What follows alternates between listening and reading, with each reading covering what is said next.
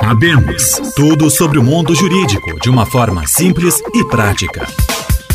Saudação para você que acompanha mais um episódio podcast Abemos tudo sobre o mundo jurídico em uma linguagem simples e acessível. Produção do curso de Direito da Unisc. Tema de hoje: MEI e a regularização do trabalho informal.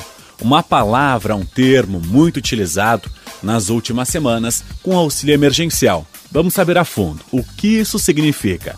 Convidada de hoje é a professora Elia Denise Rames. Seja bem-vinda. Qual o destaque inicial? Olá, Eduardo, tudo bem? Prazer estar aqui com vocês, então, conversando sobre um tema que, de alguma maneira, afeta boa parte da população, que é a figura do microempreendedor individual. Quero agradecer muito o convite aqui por poder estar gravando esse podcast e levar algumas informações, então, à nossa comunidade. Eduardo, hoje, quando alguém quer se formalizar como empreendedor, alguém que está querendo abrir um negócio, seja ele de comércio, indústria ou prestação de serviço, ele tem dois jeitos de fazê-lo. Ou ele faz de modo individual, sem sócios, ou ele faz a contratação de uma sociedade, então com outras pessoas, com sócios. Nesse campo de se tornar um empreendedor individual sem sócios hoje, nós temos na legislação brasileira algumas opções. A primeira delas, a mais tradicional e a mais antiga na nossa legislação, é a figura do empresário individual. Em 2012, nós passamos a ter a figura da empresa individual de responsabilidade limitada, que é a chamada EIRELI. E agora, bem recentemente, nós temos ainda um tipo de sociedade, que é a sociedade limitada, que desde 2019 ela pode ser constituída com um sócio só, com um titular só, o que acaba gerando aí mais uma possibilidade para o empreendedor individual. Mas além destas modalidades, nós temos ainda a figura do microempreendedor individual, conhecido também como MEI, e esse microempreendedor individual, então, ele vem nos trazendo números muito altos de registros de MEIs, tanto no Rio Grande do Sul quanto a nível de Brasil. O MEI, então, ele foi criado em 2008 por meio de uma lei complementar, a Lei Complementar 128 de 2008, e quando ele foi constituído, ele já no primeiro ano de existência, ele já atingiu um número de 9 milhões de pessoas que se registraram como MEI no Brasil. E quais são as atividades, então, que podem ser registradas como MEI no Brasil? São aquelas atividades que têm um faturamento que só pode chegar até 81 mil reais por ano.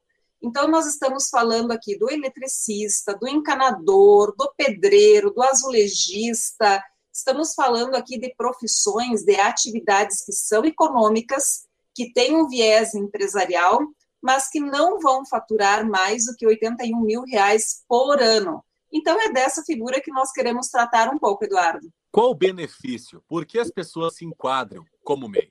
Então, Eduardo, o MEI ele é uma forma de se formalizar, de ter um CNPJ, um Cadastro Nacional de Pessoa Jurídica, e também poder emitir nota fiscal de uma forma mais barata, né, com um menor custo é, mensal de encargos.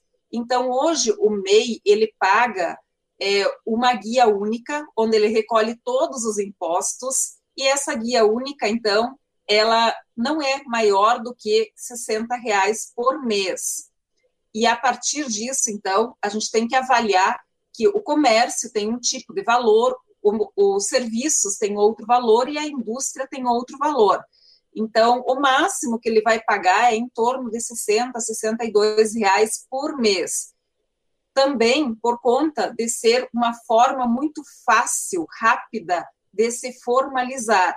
Não existe documentos físicos que têm que ser enviados para a junta comercial. Tudo é feito no portal do empreendedor. Então, é tudo é feito online, tudo na internet. E esse trabalho, então, de formalização, ele não tem custo nenhum para o empreendedor.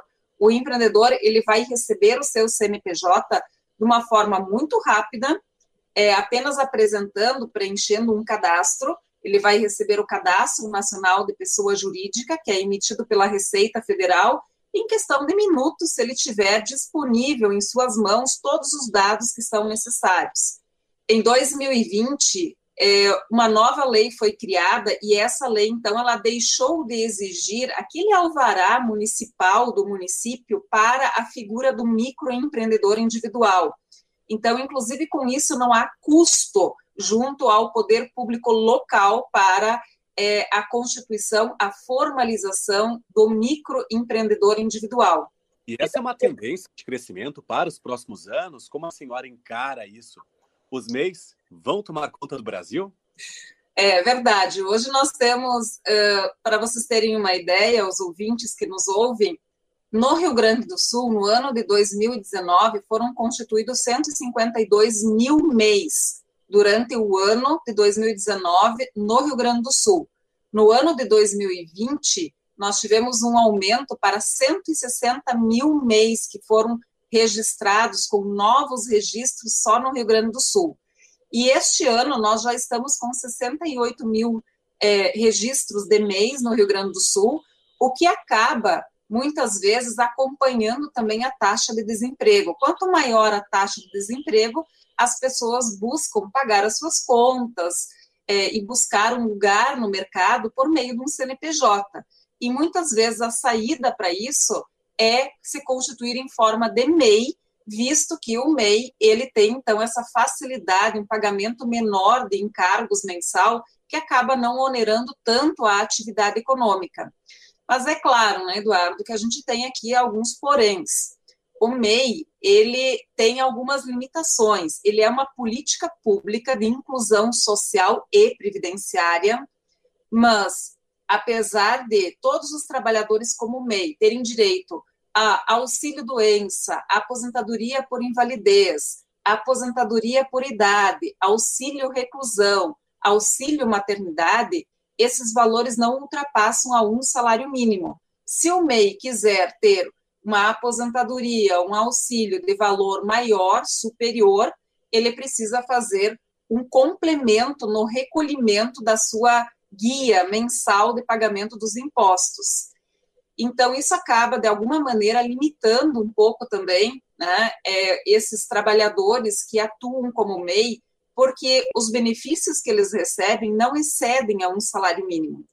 Assim também, como é bem importante, Eduardo, a gente frisar, que o MEI ele não pode abrir filial e ele só pode ter um empregado contratado com carteira assinada. Esse esse empregado vai receber um salário mínimo ou o piso da categoria. Então, ele não pode ter mais do que um funcionário registrado com carteira assinada, visto que a legislação o limita em relação a isso. Então, a gente pode dizer, sim, que existe uma tendência aí é, de abertura de maior número de mês, até considerando a alta taxa de desempregados que nós temos hoje no Brasil. E outras questões que também são importantes trazer aqui a título de informação, os MEIs, eles foram contemplados tanto na primeira rodada do auxílio emergencial, quanto agora nessa segunda rodada do auxílio emergencial.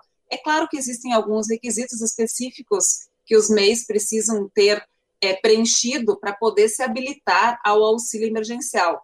Mas aqui nós estamos falando sempre daquelas atividades é, que elas não geram um grande uma grande movimentação financeira.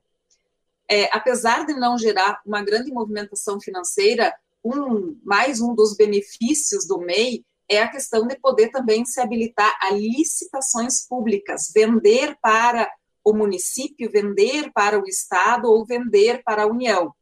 É certo que hoje a gente constata que existem algumas, é, alguns engessamentos. Muitas vezes o poder público não acredita que aquele MEI vai conseguir entregar o serviço por conta do seu pequeno potencial econômico e acaba descartando ele ou não abrindo ou não contemplando ele no, nos editais de licitação. Mas a legislação garante que esse MEI, então, ele pode tanto participar de licitações públicas, como ele pode vender de forma privada, sem que seja para os governos, por meio da emissão de nota fiscal. Ele também pode acessar os financiamentos bancários para a linha empresarial, já que ele tem um CNPJ. Desta forma, fechamos podcast Abemos, tudo sobre o mundo jurídico em uma linguagem simples e acessível. Mande sua sugestão de tema. WhatsApp 993669127. Nós voltamos na semana que vem. Fique ligado nas nossas redes sociais. Até lá!